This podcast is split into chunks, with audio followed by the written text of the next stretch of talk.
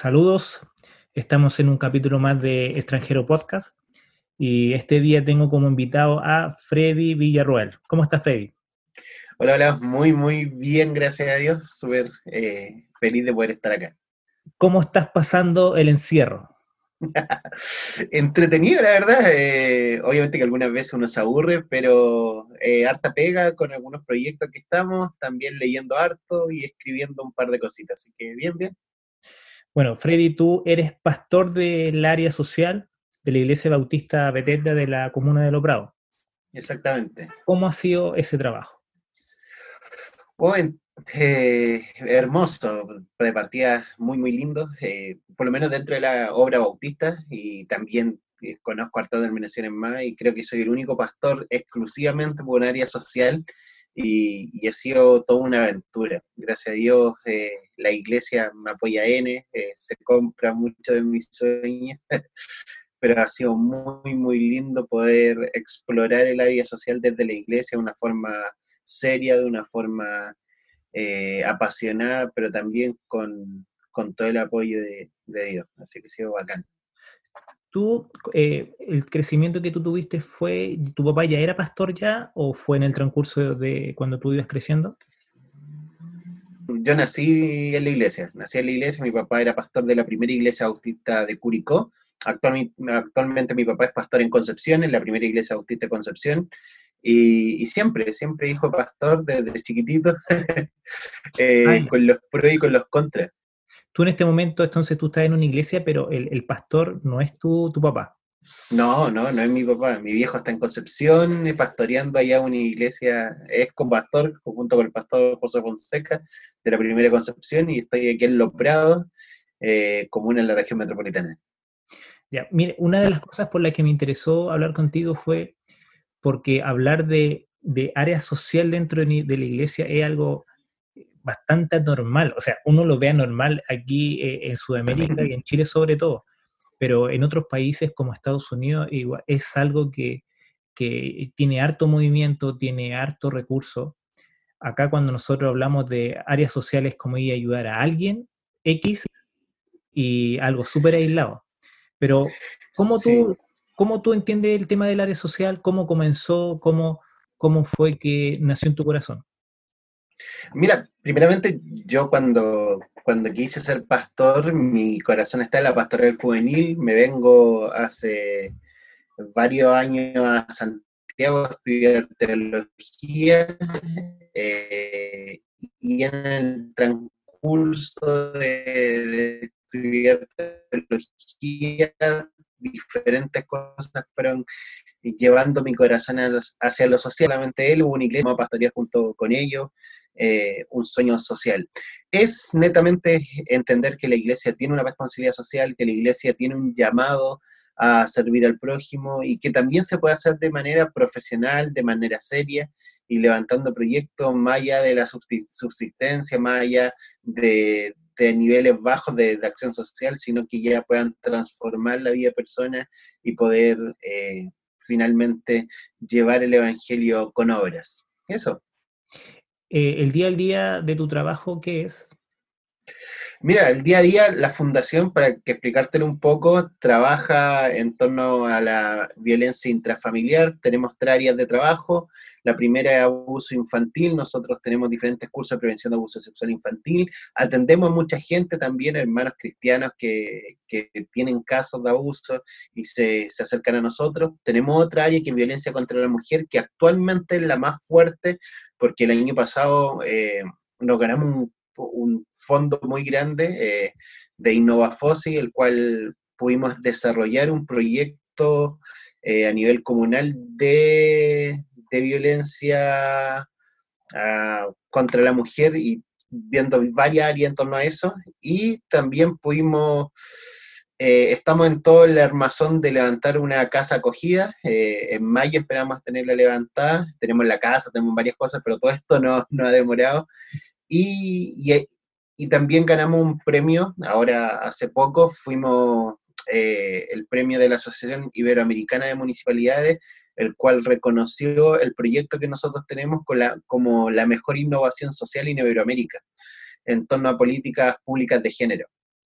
Eh, entonces, todo ese trabajo de, violencia, de prevención de violencia contra mujer, de trabajo con mujeres víctimas de violencia, principalmente desde el área cristiana, eh, es decir, nosotros trabajamos mucho dentro de la iglesia, levantando talleres, levantando cursos, levantando capacitaciones y también atendiendo mujeres víctimas de violencia dentro del área eclesiástica y, y hemos podido armar un proyecto precioso ahí. Y en la tercera área es de buen trato al adulto mayor. Tenemos un centro de atención del día para el adulto mayor, el cual funciona los días viernes y ahí trabajamos con el adulto mayor en varias cosas, eh, eh, cuidado psicológico, cuidado de la memoria, educación física, kinesiología y, varias, varias áreas en torno, en torno a eso. Y ahí tratamos de ver diferentes cosas. Además, por otro lado, tengo un par de cargos que me que también me quitan harto tiempo. Soy eh, asesor de asuntos religiosos de la Municipalidad de Loprado. Ahí ¿Qué significa eso? Eh, no sé si conocen la oficina de asuntos religiosos de, las comunas. Ya, eso es. Eh, trabajo directamente con el municipio en, en programas y proyectos para la iglesia y también desde la iglesia. Apoyamos a la iglesia en todos los proyectos que ellos quieran surgir. Es un tiempo, es un trabajo que, que no me quita eh, todo el tiempo del día, pero igual le invierto a harto porque finalmente para mí es un brazo al ministerio que Dios me ha entregado. Entonces finalmente trato que la iglesia a través de, este, de esta área municipal también levanten proyectos sociales, puedo conseguir financiamiento, puedo ver diferentes cosas para que las iglesias trabajen en el área social. Y eso ha sido muy lindo. Y eh, eso. Tú eres también eh, director de testimonio social de la obra Bautista en Chile. ¿Qué es eso? Eh, la obra Bautista en Chile tiene una organización que es la UBACH, Unión Nacional de Iglesias Bautistas de Chile. La UBACH eh, tiene diferentes cargos y uno de esos cargos es dirección de testimonio social. Y lo que ve la dirección de testimonio social son todos los trabajos sociales que tiene la obra bautista. No estoy 100% en ello y cada proyecto tiene su propio jefe, por así decirlo, director de proyectos, pero sí yo coordino desde los hogares de ancianos, hogares de niños, eh, centros comunitarios, un consultorio en Antofagasta, eh, y así diferentes, diferentes proyectos como obra autista a nivel nacional. Entonces ahí me toca coordinarlo. También tú eres profesor del área social del Seminario Teológico Bautista. ¿Esto ya estaba o tú lo comenzaste?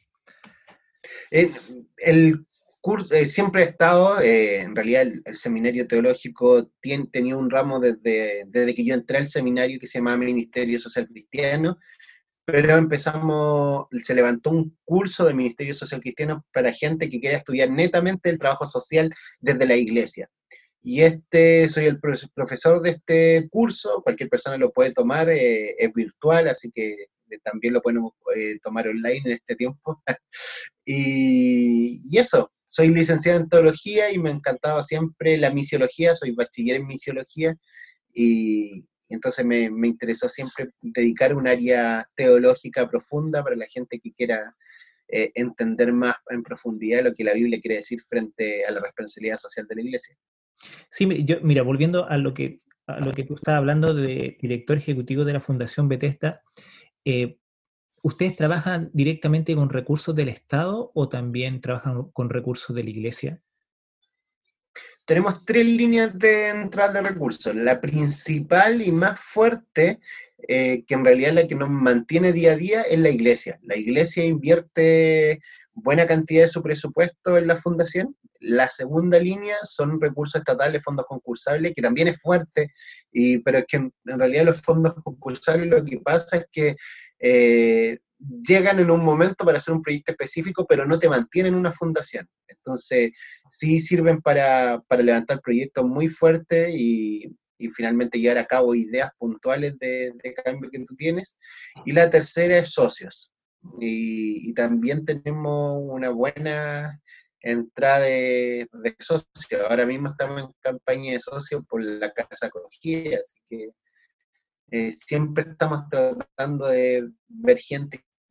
Como, como te decía al principio, este tema del área social dentro de la iglesia eh, casi siempre como que se minimiza o, es casi inexistente. ¿Cómo tú proyectas para que esto las iglesias lo, abracen, para que lo, incluyan, para que sea no solamente a lo mejor eh, un área o un segmento de la iglesia, sino que tenga una fuerza grande eh, dentro de, las mismas congregaciones? Mira, te, te, lo pongo como ejemplo, pero yo creo que un súper buen ejemplo. A mí me pasa que durante ya cinco años he recorrido gran parte de, Chile que me invitan puntualmente a hacer capacitaciones del Ministerio Social, de cómo levantar fundaciones, de cómo levantar trabajo social. Y la mayoría de la gente eh, finalmente termina muy, pero muy apasionada por esto, porque yo estoy seguro que en este momento hay gente en nuestra iglesia que tiene el llamado a hacer trabajo social, pero no encuentran la forma, no encuentran cabida. En torno a esto, eh, me pasó en septiembre del año pasado, pude ir a Venezuela eh, por un proyecto social también, estuve en Venezuela compartiendo con los hermanos venezolanos allá, y me, me sorprendí profundamente como todas las iglesias, todas las que hablé tenían proyectos sociales. Entonces yo quedé para adentro, que yo dije, qué avanzado están, qué pasó. Y la verdad es que me dijeron, no, Freddy, se volvió una necesidad y por obviedad tuvimos que levantar proyectos sociales. Es decir, nuestra gente no está comiendo, es decir, teníamos que generar ollas comunes, generar ollas comunes nos llevó a, hacer talleres, a, a, hacer centros educativos para los niños porque no podían tomar locomoción para estudiar muchas veces, y así diferentes problemáticas.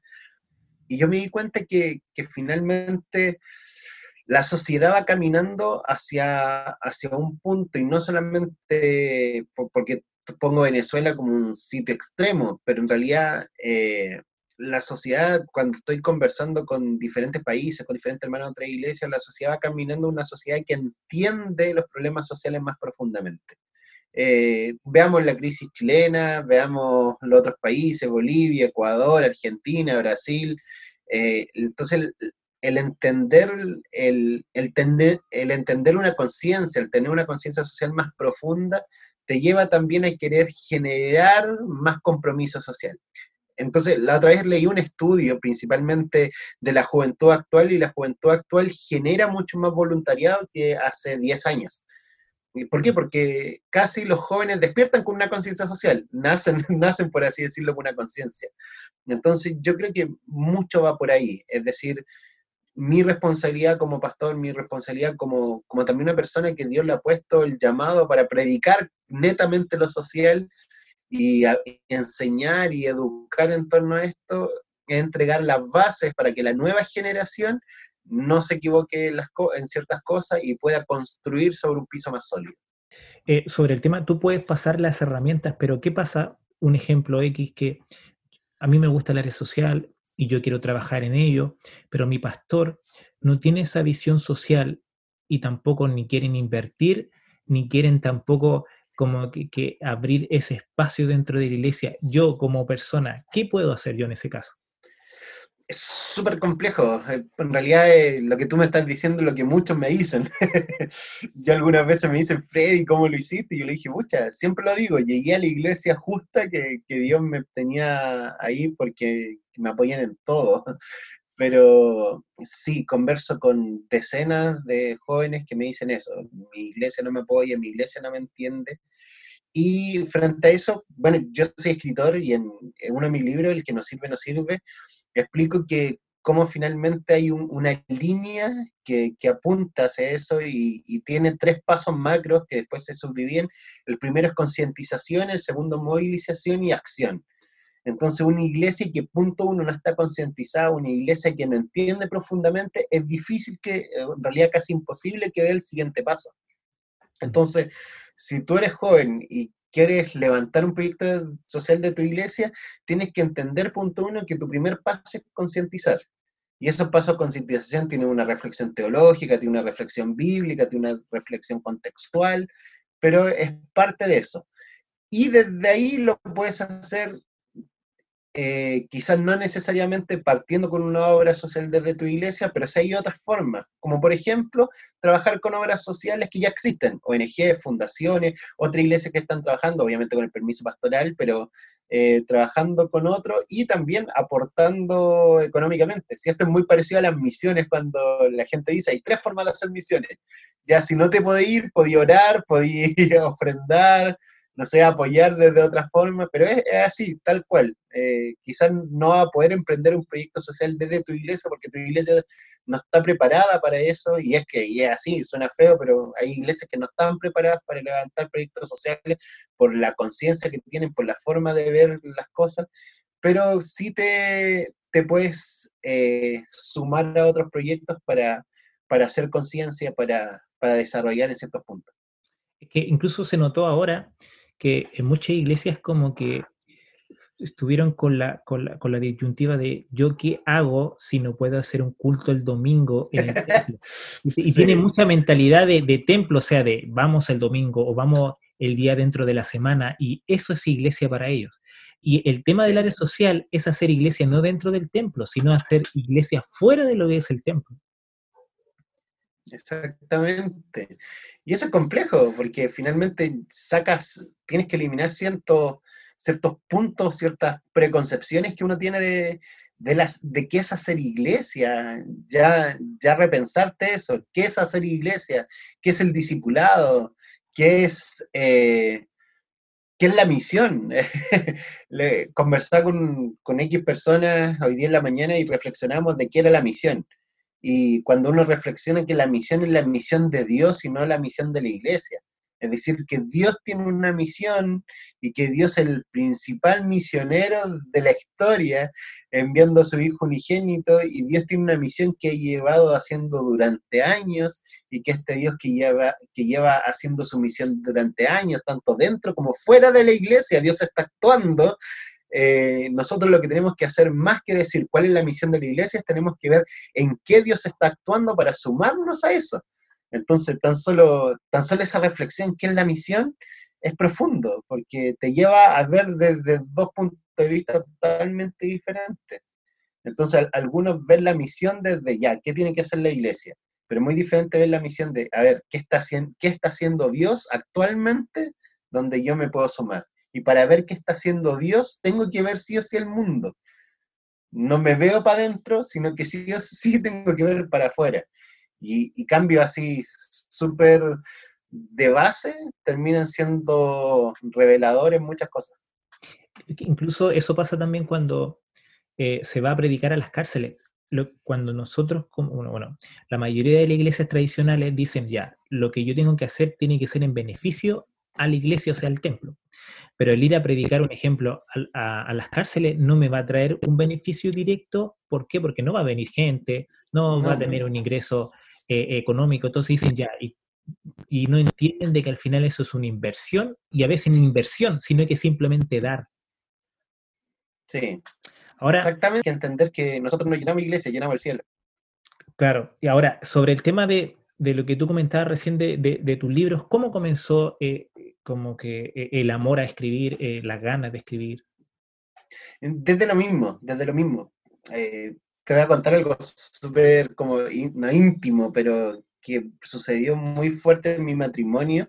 Y es que cuando yo inicié todo esto, siempre recuerdo que mi esposa me dijo, o lo hacemos con todo, o eres el mejor pastor del área social que hay, o, o veamos qué onda, porque cuando yo me iba me iba a aventurar al mundo pastoral, obviamente uno deja todo de lado.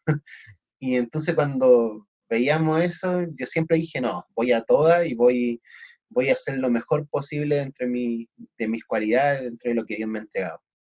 Y teniendo 25 años, Dios me pone en el corazón escribir un libro, un, libro desde el área social, se llama El que no sirve, no sirve, bases para el Ministerio Social Cristiano.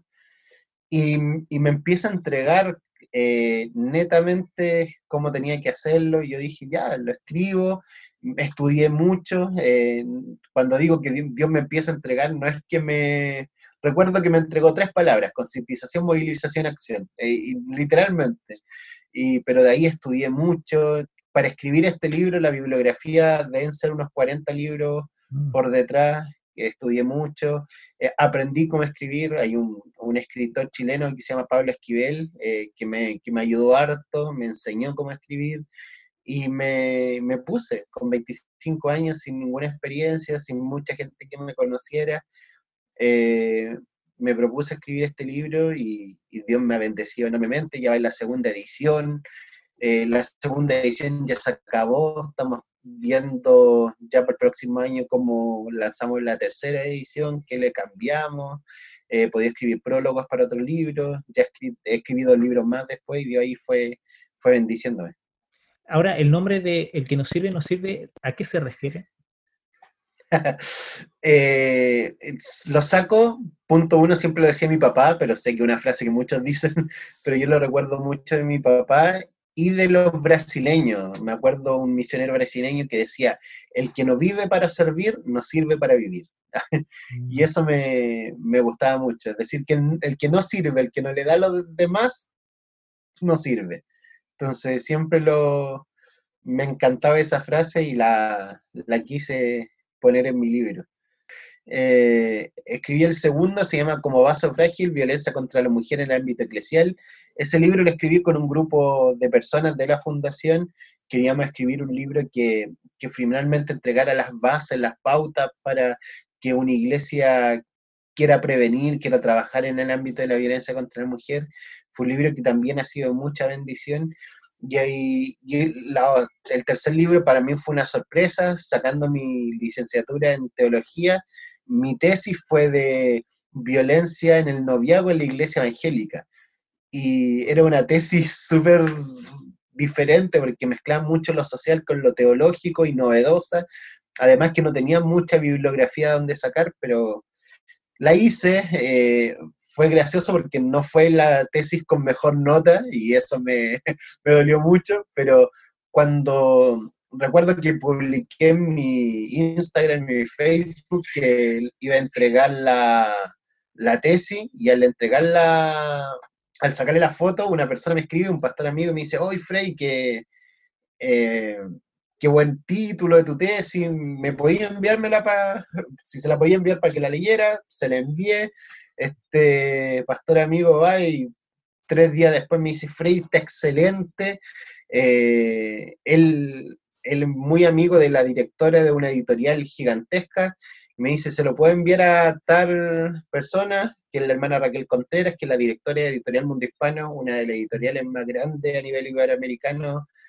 Y una semana después me llama la hermana Raquel y me dice, Freddy, me encantó tu tesis, eh, te tincas y trabajamos eh, con Marcelo para hacer la libro y la hicimos libro y fue y se lanzó hace muy pocos días. Eh, no hemos podido, me llegaron un par de copias nomás a, mi hogar, pero no, no, han llegado a Chile, llegan recién a finales de, finales de mayo y quizás con todo esto se mueren un poco más pero ya se lanzó en, en Miami y para toda para todo Estados Unidos, México ya llegó el libro y ahí va, quizás se demore más en llegar por estos lados por todo lo que está pasando, pero esperamos que a finales de mayo ya tenerla en Chile, hacer lanzamientos oficiales y todo. Y estoy contento porque es un libro que se llama Amor Tóxico, hablemos de violencia en el noviazgo, y es un libro que va a estar en toda, toda, toda Iberoamérica. Así que muy feliz por eso.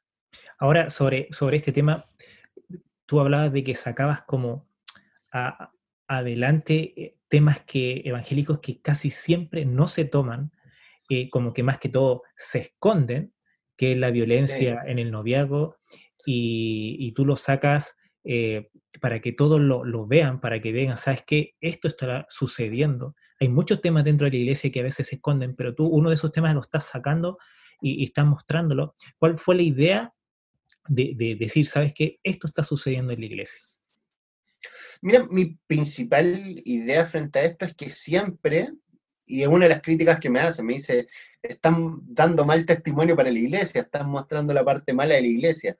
Y yo sí digo, no, siempre hemos enseñado que el buen testimonio es no hacer esto, no hacer esto, no hacer esto. Y yo digo, no, el buen testimonio bíblico, el buen testimonio de la Biblia nunca ha sido el no hacer.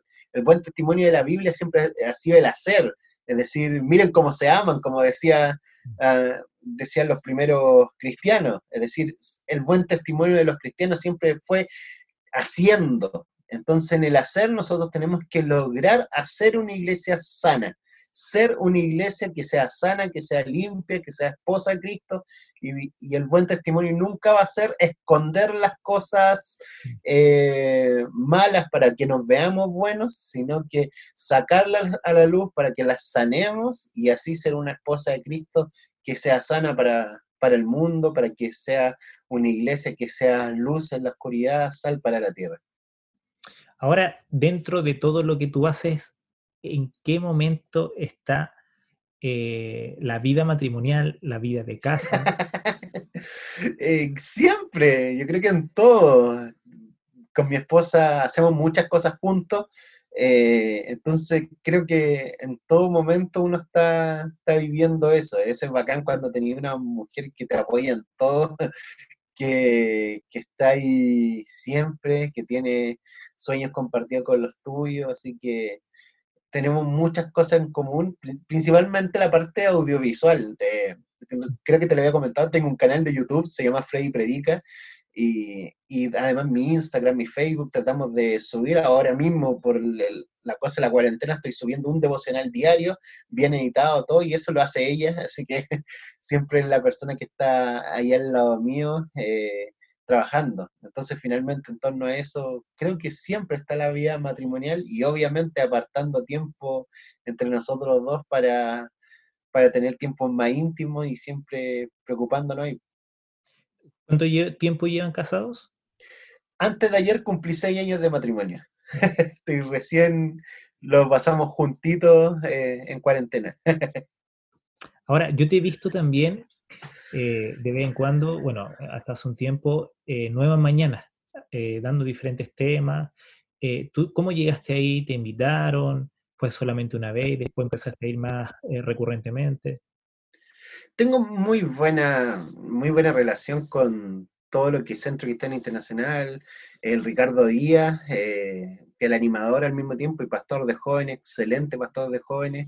Hemos trabajado ya en las cumbres, eh, diferentes cosas, las cumbres de liderazgo juvenil que él hace que son excelentes, preciosas, eh, he podido dar talleres, predicar, en la última cumbre regalamos a toda la gente la segunda edición, la segunda edición de mi libro, a pesar de que soy bautista y tengo mis doctrinas bien claras, me junto con gente de diferentes denominaciones y puedo generar amistad, reírme un rato y hasta admirarlos profundamente por lo que hacen.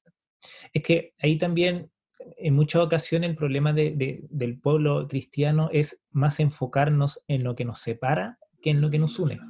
Exactamente. Y yo creo que esta generación de, jóvenes, de ya eh, adultos jóvenes, está como que rompiendo eso, decir, no, o sea, yo, yo sé lo que me va a separar de ti, pero prefiero yo más pensar en lo que me une a ti. Y en base a esa unión, eh, convertir todo en un cuerpo, no solamente que mi iglesia sea el cuerpo, y no se trata de muchos cuerpos, sino es un solo cuerpo. Exactamente, yo creo que, que es, una, un absurdo seguir dividiéndonos por, por tonteras. Eh, eh, en verdad es un absurdo. Tú, ves las iglesias que están perseguidas en el Medio Oriente y tú dices un cristiano fue muerto y me da risa, muchas veces nos llegan mensaje a nuestros celulares, un cristiano fue muerto en tal lugar, un cristiano fue muerto en tal lugar, y cuando tú vas a la raíz de, de, de los mensajes te das cuenta que ni siquiera era evangélico, era católico era ortodoxo, eh, y allá no importa, eh, él es hablado profundamente con amigos que están en esos lugares y me dicen, no, Freddy, aquí no importa si eres evangélico, eres apostólico, eres católico, eres judío, me dice, da lo mismo, eres cristiano y ya que ser cristiano es felicidad de abrazarte, de, estar contento. Y acá no, acá intentamos estar cómodos, que, que tenemos el tiempo para discutir, que tenemos el tiempo para, para dividirnos, que tenemos el tiempo para, para pelear por, por tonteras. Entonces, no. Y, la gente que en realidad anda discutiendo por Facebook, por Instagram, yo normalmente la bloqueo. no, no, no, no, tengo tiempo para para estar perdiendo tampoco en esa gente. tú igual eras de, eh, una persona con un perfil de, de pensamiento muy contrario a muchas iglesias o muchos pastores, sobre todo lo que está pasando ahora aquí en Chile con el movimiento social, que ha separado al pueblo evangélico más que unirlo. Y, tú igual has como dicho, si alguno rechaza, bien, si alguno eh, eh, quiere aprobar el tema del plebiscito, bien, pero esto no tiene que provocar una desunión entre las personas. ¿Qué te hizo a ti el pensar de, sabes que yo quiero eh, ir por el apruebo en el plebiscito? ¿Qué te hizo pensar, qué te hizo meditar en eso? ¿Y cuál fue tu conclusión? Sí, mira, primeramente, un principio bautista que tenemos los bautistas fuertemente, la, la, libre conciencia. Es decir, que eh, dentro de mi iglesia estoy seguro que el pastor Iván, que es uno de los pastores principales, el pastor Eugenio y yo, los tres tenemos pensamientos diferentes. Eh, y, dentro de la misma iglesia, te estoy diciendo, y somos los pastores y tenemos reflexiones diferentes. Entonces, para mí la libre conciencia es básica, eh, es básica. Es decir, para mí me da lo mismo que tú digas apruebo o rechazos, va a seguir siendo mi hermano, va a seguir siendo mi amigo, eh, voy a poder seguir riéndome contigo y vamos a hacer iglesia por sobre eso. Y yo creo que la iglesia tiene que ser un lugar que esté por sobre esa, esas diferencias, como lo fue en la iglesia primitiva, como lo fueron los discípulos de Jesús. Los discípulos de Jesús estuvieron por sobre eso. ¿Y qué me llevó a pensar? La verdad, la problemática actual empiezo a escuchar cuáles son las posturas de la prueba, pues empiezo a escuchar cuándo son las posturas del rechazo, veo cuál me convence más y, todavía no escucho una, una, una, una del rechazo que me diga, ah, sí, puede ser. Eh, porque la mayoría son cosas de miedo, eh, cosas que quizás podría llegar a pasar. Entonces, es más eso, no, no he escuchado ninguna. Y si escucho una, la voy a estudiar, voy a, voy a conversarla, pero eso. Claro, e, es, como, es como que se, eh, la decisión se mueve más por el miedo y por el temor de lo que pueda suceder, más que por una convicción de solucionar algo. Exactamente. Cambiando de tema, ¿cómo ves la iglesia del futuro? Miren, ¿cómo la veo? Siempre me da risa. Una como las frases que, que dicen siempre Chile cambió. Entonces, si dicen Chile cambió, es decir que la iglesia debería cambiar. ¿Para qué lado debería cambiar? Creo que, debería ser una iglesia, punto uno, más, más abierta. Una iglesia que sí o sí sea más, que abrace más, que, que esté abierta, que toda la gente pueda entrar, que esté abierta, toda la gente se pueda sentir parte. Eh, y creo que va a ser una iglesia más unida, mm, una iglesia mucho más unida, una iglesia que, converse más, eh, principalmente por, por cómo veo eh, Europa, por cómo veo, para mí eso es lo que viene, y lo que viene no es muy lindo en cierto sentido, pero en otro sentido sí. Es una iglesia que quizás va a tener más crisis, que va a tener más problemáticas, pero eso le va a llevar a tener que pensar de una manera eh, diferente, repensar algunas cosas, releer la Biblia en otras. Así que eso, veo que tiene que ser una iglesia que cambie y, que espero que cambie para bien. Porque a, veces nosotros tratamos de utilizar formas que son de hace 100 años, 50 años, y nos vamos renovando la forma de hacer las cosas. Sí, es eh, una problemática fuerte. Eh, te lo pongo como ejemplo esto nomás, es decir, eh, toda la iglesia eh, hace un mes atrás hubiera sido imposible que hubieran pensado transmitir un culto en vivo. Muchas iglesias hubieran, o imposible hacer diferentes cosas.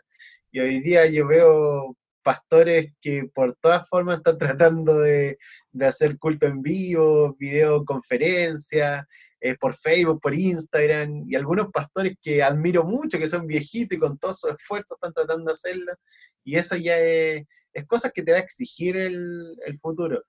Seguir con la misma forma muchas veces puede ser tóxico, muchas veces puede ser bueno también, hay que saber qué conservar también, también. no todo puede ser desechado, pero, pero el punto es, es, tratar de, de finalmente contextualizar la iglesia, y eso es, eh, importante.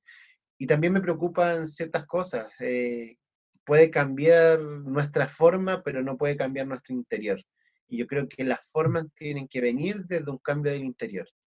Si cambiamos solamente las apariencias de la iglesia, pero no cambiamos eh, cosas del interior, eh, va a ser complejo. Te, lo pongo, te pongo un ejemplo así. Si, si seguimos conservando una iglesia machista, eh, vamos a morir. Es decir, podemos mostrar todo bueno, pero si el, interior sigue mal, tenemos que girar, iglesias más transparentes en lo económico, por ejemplo. Podemos ser muy transparentes, demostrar como un culto un domingo, pero si no transparentamos cosas de lo que somos, de nuestra administración, también vamos a tener algunos problemas. Claro, es que ahí también, eh, eh, sobre lo económico que tú decías, eh, hay iglesias que, un ejemplo, todo el diezmo se va al pastor. Y hay otras iglesias que el diezmo, la ofrenda y todo es, un, es como un fondo común y ahí se colocan sueldos hacia las personas. Entonces, ¿qué provoca esto? Que haya más orden, eh, porque va a ser algo como constante que va a tener mes a mes. Sí, eh, por lo menos la iglesia bautista, referente a lo económico, siempre hemos funcionado de la segunda manera que dices tú. Es decir, nosotros creemos eh, fuertemente en el sacerdocio universal de creyente, eh, todos somos sacerdotes dentro, dentro de la iglesia y por ende todos como iglesia administramos los recursos, todos somos la iglesia, no es que el pastor sea eh, un ser superior que, controle todo, la iglesia no es del pastor, la iglesia es del Señor, ni siquiera los bienes del templo son del pastor, no, son de algo superior, entre comillas, que es lo Eh, entonces, nos administramos así. Tiene su pro y tiene sus contra, obviamente, pero, pero creo que tiene más pros que, que contra. Ahora, eh, referente también a tu trabajo, hace muchos años atrás, 10, 15 años atrás, se hablaba de que los cristianos no podían estar en lugares de, no sé, de política, eh, en, trabajos que, requerían como tener un, como un estatus eh, como áreas económicas, eh, eh, temas como educación. Eso mm. provocó que después de 10, de 15 años atrás, ahora nosotros nos estemos quejando de que otros están haciendo las leyes, que otros están haciendo formas económicas que a lo mejor no son las correctas. ¿Qué piensas tú de eso? Sí, yo creo que es tal cual como tú lo dices. Durante mucho tiempo nos salimos de algunas cosas y creo que fue un error. A mí me gustan muchas ciertas reflexiones que hacen ciertos teólogos, eh, Darwin Miller dice que tenemos que disipular las naciones eh, y dentro del disipular las naciones también tenemos que evangelizar las ideas. Entonces, los conceptos más filosóficos, como tenemos que evangelizarlas como visiones, casi, casi desde ese punto de vista. Entonces, cuando hablamos de, de, evangelizar ideas, de evangelizar conceptos, también estamos hablando de ir a ciertas escalas también donde tenemos que finalmente generar esos cambios. Y, y ahí también hay eh, escalas o líneas o áreas de influencia donde tenemos que llegar, donde antes simplemente no es que no podíamos llegar, sino que nosotros solo lo, no salimos. Pero también tiene mucho que ver como qué es la iglesia evangélica en Chile. La iglesia evangélica en Chile, eh, un estudio lo dice, el refugio finalmente las masas, era el refugio de los pobres. Eh, es decir, muchos, hace 20 años, muchos de nuestros hermanos de la iglesia con suerte tenían cuarto medio. Entonces tampoco era que nosotros nos salimos de todo eso y no quisimos tomarlo, quizás muchos sí pasó así, pero también era una iglesia que era profundamente pobre, una, una iglesia que no era de élite, una iglesia que estaba eh, apartada en, en, los barrios marginales, que, que, de a poco en nuestra iglesia sí han habido más, más profesionales, se han ido jóvenes con más experiencia y es tiempo, no sé si decir es tiempo, pero sí es, es prudente que, empiecen a evangelizar en otros lados y otras cosas. ¿Qué es lo que, bueno, e, e, es como una respuesta bien como general, pero algo puntual que tú pienses, ¿qué es lo que más te gustaría que la iglesia tuviera? ¿Qué es lo que más me gustaría que la iglesia tuviera? Me gustaría mucho, mucho, mucho que la iglesia tuviera, mucha, en mi área, pero que tuviera una, un amor por lo social más profundo.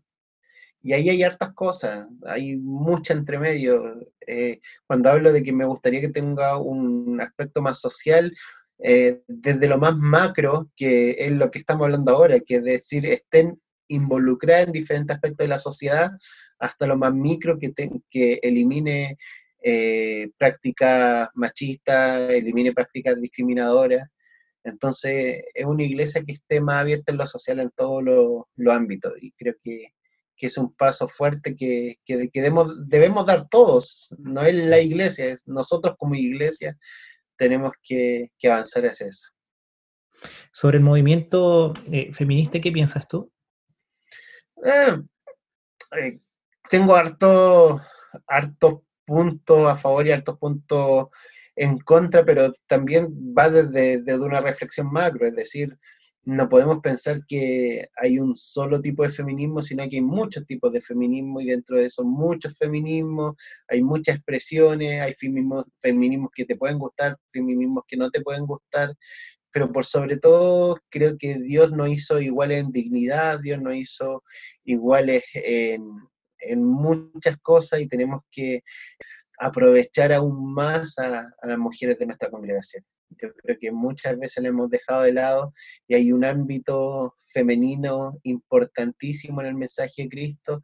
Las mujeres en el Evangelio fueron importantísimas, las mujeres dentro del Antiguo Testamento fueron importantísimas, eh, las características femeninas de Dios que salen en la Biblia son necesarias y necesitamos verla a través de, de las mujeres. Tú dando algo hipotético en 30, 40 años más, ¿qué es lo que más te gustaría por lo cual te, eh, eh, o sea, eh, algo que a ti te recordara las demás personas? Algo que, tú dejes como el legado, ¿cuál sería el legado que a ti te gustaría dejar? No, un, pastor que, luchó porque, porque los más pobres tuvieran una iglesia en la cual sentirse cómodo. Eh, y sobre, yo, bueno, con lo que ha estado pasando aquí en Chile, yo he recordado mucho a personajes eh, eh, de la historia y uno de los ejemplos ya más grandes es Martin Luther King, que cuando mm. fue el problema de, de los afroamericanos allá en, en, el norte, en Estados Unidos, él se involucró en ese movimiento social y lo respetaban porque sabían que él no solamente hablaba, sino que él también actuaba. Mm. Eh, ahora, ¿qué piensas tú de, lo que ha hecho el pueblo evangélico en este movimiento social? ¿Piensas que se ha involucrado lo correcto, que ha faltado o que simplemente han evitado el, meterse en lo social en este ámbito? Sí, yo creo que eh, para mí lo perfecto es que la iglesia en su llamado de voz profética lidere estos movimientos. Así que si te imaginas si esa es mi visión, eh, obviamente creo que, que le falta mucho, mucho, mucho, mucho. Es decir, desde la iglesia con un mensaje evangélico, con un mensaje profético y también hasta con un mensaje apostólico, es decir, de llevar las, buenas, las buenas nuevas en todo sentido, desde un evangelio integral. Obviamente que creo que la iglesia debería ser la primera en levantar la voz frente, frente a lo oprimido, frente a la injusticia. Entonces, obviamente creo que la iglesia está muy atrás en todo esto. Eh, pero sí creo que, que hay muchos tipos de iglesias, no voy a hablar sobre la iglesia en general tampoco, y hay iglesias que sí han dado la cara, hay iglesias que sí han hecho cosas, y hay iglesias que también quizás no se les puede pedir que, que, estén adelante, pero por último han hecho pequeños cambios y se notan esos pequeños cambios y, se lo agradezco, se lo agradezco profundamente y, que, se nota que, están avanzando, aunque sea un poquito. Claro, porque a mí por lo menos me han preguntado en muchas ocasiones, decir, ¿sabes que ustedes marchan por el aborto, por el matrimonio entre un hombre y una mujer? Pero yo nunca a ustedes lo he visto eh, manifestándose eh, por la injusticia, por eh, aquellas personas que reciben una jubilación de 90 mil pesos. Entonces yo como que, ¿qué les digo a, este, a esta persona? Si en realidad lo que dice es verdad, o sea, solamente nos movilizamos por cosas que nos atacan directamente a nosotros, pero no pensamos en movilizarnos y empezar a hablar sobre lo que afecta al que está al lado. Sí, pero mira, cuando te digo que hay iglesias que lo están haciendo bien, siempre digo lo mismo. Eh, siempre recuerda esa crítica profunda. Dicen, bueno, están en contra del aborto, pero ¿qué hacemos con las niñas? Y yo digo, mira, ¿sabes que en Iquique hay una iglesia que tiene un centro que se llama Renacer? Y ese centro tiene atiende a chicas que quieren abortar y las ayuda en el proceso para que no aborten, y si no el proceso de, te darán adopción y además tiene una casa acogida. Donde... Entonces, hay iglesias que están haciendo cosas, como este ejemplo. Hay hogares de niños en Temuco que nosotros tenemos como autistas, y nosotros mismos como fundación levantando, cuando hablamos ya y no nos ven lo de la violencia contra la mujer. Y, estamos en estas cosas. Entonces, quizás eh, volver a repensar ese sentido de cuerpo y quizás todas las iglesias no tienen que ser manos que dan, eh, sino que hay iglesias que lo somos y en este cuerpo de Cristo eh, no hacemos cargo, no hacemos cargo de esto. y, trato de siempre conocer la mayor cantidad de proyectos sociales para decir, sabes que sí, la iglesia evangélica tiene proyectos sociales. Quizás no son todas las iglesias que están metidas en eso, pero tiene proyectos sociales hermosos, preciosos y que los llevan adelante. Iglesias que son muy criticadas, como, no sé, Cristo, Cristo tu única esperanza, tiene una cantidad de hogares de niños que muchos querríamos. Y así un montón de, iglesias que tienen proyectos sociales y sorprenden y a mí me han sorprendido y me, me han agradado. Entonces, finalmente la iglesia sí tiene, yo creo que no lo muestra porque no siente que, es su fuerte, pero si, si, la iglesia se diera cuenta de lo maravilloso que hace, si la iglesia se diera cuenta del, trabajo potente que hace en las cárceles, eh, el capellán Luis Musiete, un hombre que, que ha liderado un proyecto hermoso desde las cárceles y, y tenemos uno de los, de los porcentaje de rehabilitación más fuerte gracias a los evangélicos dentro de las cárceles. Y él lo viene a ver de diferentes partes del mundo para preguntarle cómo las cárceles chilenas lo hacen en torno al movimiento evangélico. Entonces, nosotros sí tenemos mucho que mostrar, tenemos mucho, mucho, mucho. Y, y yo digo, ¿sabes qué? También tenemos nuestra parte buena, no le damos mucha publicidad porque quizás no sé por qué en realidad, porque no nos gusta, porque como tú dices, muchas veces el área social la vemos como en menos, pero si empezáramos a mostrar más lo fuerte que tenemos, yo creo que, wow. La iglesia pentecostal, a mediados del año pasado, me, junté en una reunión con el director del Senda, eh, todo lo que es rehabilitación de drogas, eh, para generar y ver algunos proyectos a largo plazo, y él decía, necesito trabajar con la iglesia porque siempre hemos sabido que rehabilitación de drogas, iglesia evangélica. Y yo lo quedaba mirando y le decía, qué, loco que ciertas áreas de, nuestro, de nuestra política entienda así. Es decir, que hay áreas que sí o sí son muy indispensables. Y si pudiéramos darnos cuenta de eso y sacarle más jugo, mostrarlo más y invertir más en ello, podríamos hacer cosas muy, pero muy importantes. Ahora, yo hace un tiempo, bueno, hace años yo pensaba, que si yo hacía algo por alguien, no era necesario sacarle una foto, publicarlo, nada, porque al final no, era necesario y yo lo miraba como súper mal visto el estar como publicando cosas cuando uno ayuda a alguien. Mm. Pero, pero este último tiempo yo he reflexionado y, he dicho de, sí, en parte a lo mejor eh, quizás con el corazón incorrecto sería malo hacer eso. Pero a veces las personas también necesitan ver lo que tú estás haciendo también se necesita eh, ver eh, los recursos que se están ocupando también para eso. Entonces yo creo que la iglesia también necesita mostrar lo que se está haciendo para que se concientice también la gente que no es cristiana. Exactamente, que finalmente es el corazón, el corazón con el que hagamos, eh, desarrollemos las cosas. Si lo hace con un corazón de, de, simplemente querer mostrarte que eres bueno o de van a salir las cosas mal, ¿no? pero si, si lo haces con un corazón justo, un corazón de, de como dice Mateo, después que Jesús eh, habla de la sal, de la luz del mundo, termina diciendo, para que estos vean vuestras buenas obras y glorifiquen a nuestro Padre que está en los cielos. Yo siempre lo hago con ese, con ese corazón, yo digo, vean las buenas obras que hacemos aquí en Bethesda, para que glorifiquen a nuestro Padre que está en los cielos, porque la gloria no es para nosotros, sino es para Dios. Y, siempre que alguien me pregunta, es Dios el que está por detrás. Y en realidad es así, porque ¿Cuántas veces no hemos visto milagros económicos, milagros sociales, milagros preciosos de Dios entre, medio de todo esto? Así que es tal cual como, como dice ese versículo. Bueno, Freddy, un gusto haberte entrevistado. Eh, fue, fue grato y también eh, saber de, la sabiduría que tú tienes en cuanto al área social. Así que esperamos en otro momento también volver a conversar. Eh, no, cuando quieran. Así que un saludo también a tu esposa y espero que también con todo lo que está pasando puedan salir adelante también allá en Loprado. Dale también a ustedes, muchas gracias, muchas gracias por invitarme y cuando quieran nomás estoy acá para hablar cualquiera de los temas sociales que, que te puedan gustar. Eso. Esto fue Extranjero Podcast. Muchas gracias por acompañarnos y si te ha gustado, comparte. Así que bendiciones y saludos.